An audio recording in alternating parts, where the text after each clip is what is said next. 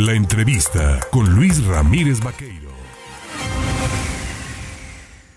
7 de la mañana con 22 minutos y para nosotros es un gusto de verdad recibir en la línea telefónica, yo le agradezco de verdad que pueda conversar con el auditorio de En Contacto al presidente municipal constitucional de Jalapa, es don Ricardo Buendardahuil. Don Ricardo, ¿cómo está?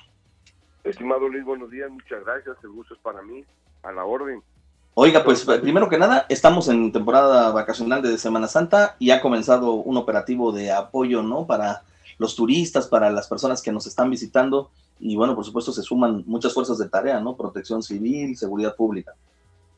Sí, así es, ya empezamos y además estamos muy atentos, ya preparados. Tenemos, por ejemplo, módulos también en coordinación con Protección Civil del Estado, con, en y Valencia, tenemos en el Castillo, en la Facultad de Medicina, en el Velódromo, en el Centro de Mando, también tenemos ahí eh, operativo, donde dice y Valencia, ustedes saben que está en, en Avenida Lázaro Cárdenas, en el Monumento a Santo Guisa y Valencia, en la Congregación del Castillo, junto al módulo de seguridad pública, en la Avenida Los Luis Cortines, en la Facultad de Medicina, y en la Avenida Circuito Presidentes, que es el velódromo, y también desde luego en la carretera Jalapa-Coatepec. Pues estamos atentos con varias unidades, con el personal y va a ser un operativo de más de 60 elementos y 24 horas pendientes. Se ha hecho un trabajo importante desde la llegada ah, de usted y todo su equipo a la administración para tratar de volver a darle luz y belleza a la ciudad. Se están limpiando las guarniciones, las banquetas, se están eh, pues llevando acciones también de, de, de, chapeo, ¿no? Que también estamos muy como muy en el olvido. Eh, eh, eh, ¿Esto cómo beneficia a la ciudad?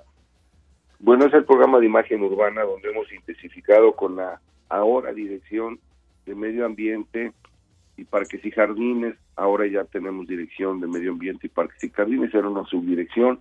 Esto implica que tengamos un poco de más velocidad en atención. Estamos terminando de comprar los implementos necesarios para que el personal tenga equipo y tenga eh, de hecho también hasta este eh, las plantas que se requieren, otras que estamos produciendo en el vivero, pero es un proceso de imagen urbana que merece la ciudad. También empezamos el programa de, bacheo, que es muy importante. La próxima semana se van a, a concursar paquetes eh, por zona de reparación de concretos, ya sean de asfaltos y concretos, que le hace falta a la ciudad en toda la en toda la periferia, en el centro de la ciudad. Y bueno, el programa de obras que ya empezó, eh, próximamente, después de Semana Santa, habremos de presentar el, eh, el plan de obras de este año, que ya lo tenemos eh, para una presentación, más de 180 acciones para este año, y seguir contribuyendo para que la ciudad recobre la, la calidad y dignidad de capital del Estado de Veracruz. Hay evidentemente un programa de recuperación de espacios públicos y señalética en Jalapa. ¿Cómo van en eso? bien, estamos también tratando de coordinar y lo han hecho con mucho interés. Eh, autotransporte del Estado, que le corresponden los eh, señaléticas de semaforización. Estamos viendo cómo podemos combinar esfuerzos inversión para que se puedan mejorar la señalética, la semaforización.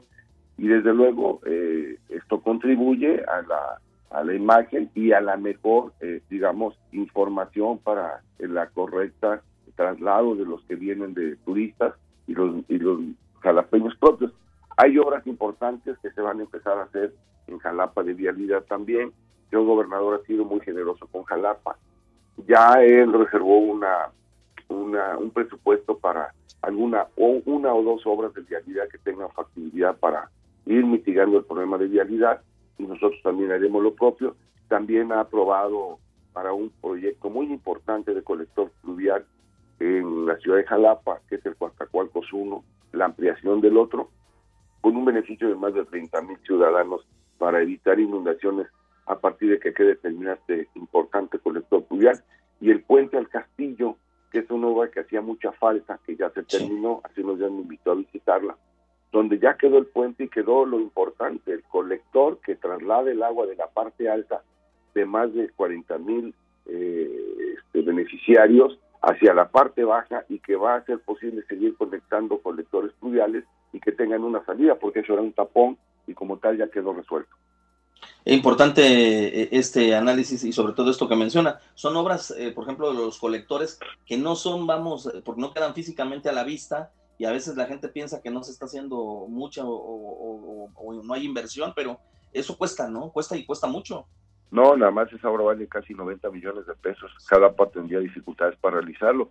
También nosotros, entre el Ayuntamiento y SEMAS, hacemos, ya pronto está en el proceso de licitación, una obra muy importante de kilómetro y medio una inversión de más de 22 millones de pesos en la colonia Revolución, donde se habrá de hacer el colector tan importante, tan necesitado por la eh, población, donde lleva colector pluvial, agua y drenaje para dignificar la vida de, este, de, esa zona, las familias ya desesperadas, pero ya pronto empieza la el banderazo de esa obra, donde también estamos en, ese, en este año haremos el proyecto ejecutivo de urbanización que es tan importante para que lleguen los servicios, la policía, la Cruz Roja, la gente se traslade con mucho más este, calidad. Entonces, haremos el proyecto ejecutivo y luego ya el próximo año habremos de hacer más de kilómetros y medio de urbanización en esa zona eh, de alta necesidad para los jalapeños. En fin, se está trabajando en conjunto.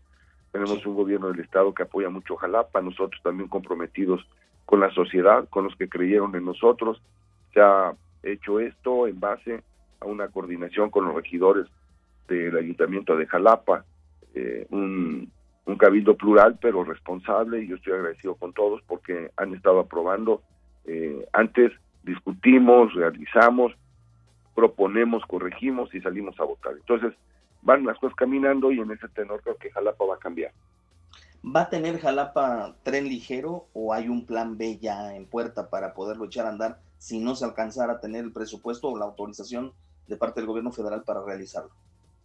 Señor gobernador tiene ya este el plan el plan B que el tren ligero ha tenido unas complejidades por por temas eh, federales en cuanto al, a la magnitud del proyecto ejecutivo no es problema pero eso no no implica que no sigamos trabajando para mejorar este la conectividad prueba de ello que para separar los recursos para que Jalapa termine, ya estamos en esas reuniones donde él generosamente propone dos obras importantes de vialidad y eso pues también va a sumar, va a ayudar. Jalapa requiere más de 4.200 millones de inversión para resolver los problemas de vialidad, lo cual es muy lejano de tenerlos en el ayuntamiento. Lo que aporta el Estado es importante y nosotros ya tenemos un diagnóstico general de la zona metropolitana de lo que debemos de hacer, pero bueno, haremos en los cuatro años lo más que podamos, buscando recursos, haciendo proyectos, buscando fondos federales, fondos estatales y una buena administración transparente que alcance para más, que no tenga eh, eh, recursos que se estén dilapidando, que se ocupen en la obra y que poco a poco se vea una modernidad en la ciudad de Jalapa. Oiga, alcalde, nos han estado llamando los eh, radioescuchas y una queja sentida es el tema del actuar de las empresas de grúas que andan por la ciudad porque pareciera que traen plan con, con intención de llevarse todo vehículo que ven mal estacionado. Y, no digo que no estén eh, para sancionar, pero ahí hay, algunos que se los llevan, y, pero sin miramiento, vaya. Bueno, eh, tenemos que tener más señalética para este, coordinar dónde se tiene que, poner alguna restricción, pero sí es, este, tenemos que considerar que la concesión es de las grúas, pues hace su trabajo, pero debe tener conciencia porque sale muy caro el arrastre y a veces hay que ser este más consciente, pareciera que son eh, eh, que andan sobre la presa y no sobre eh, la vialidad, sobre coordinarse, socializarse y apoyarnos para que circule correctamente este la, la conectividad y de repente, bueno, pues el negocio son lo que te cuestan este, una arrastre de la grúa y es lamentable. Pero se está trabajando, hemos platicado con autotransporte para corregir anomalías que supuestamente se den no, aunque no corresponde a un área de tránsito municipal que no corresponde, pero ha habido mucho acercamiento con autotransporte, nos han apoyado y en algunas ocasiones han pedido auxilio y se ha estado tramitando para que las cosas caminen cuando hay algún exceso, algún abuso. Pues don Ricardo Will, alcalde de esta ciudad capital, yo le agradezco el que platique con el auditorio, el que nos tome, tome tiempo en su agenda, pues sabemos que desde muy temprano está ya usted chambeando y pueda platicar con el público y pues informarle ¿no? de las acciones que se vienen realizando a 100 días ya de que inició la administración y que muestra ya una jalapa diferente. No, yo le agradezco mucho, hay mucho por hacer. Desde luego que a veces nos frustra que no tengamos la velocidad que quisiera la sociedad, pero con toda confianza estamos trabajando de frente y tiempo completo. Muchas gracias y siempre atento. Gracias, ese es el alcalde, el alcalde de la ciudad capital de la ciudad de Atenas, veracruzano, de la ciudad de las flores, don Ricardo Agüet Bardagüil.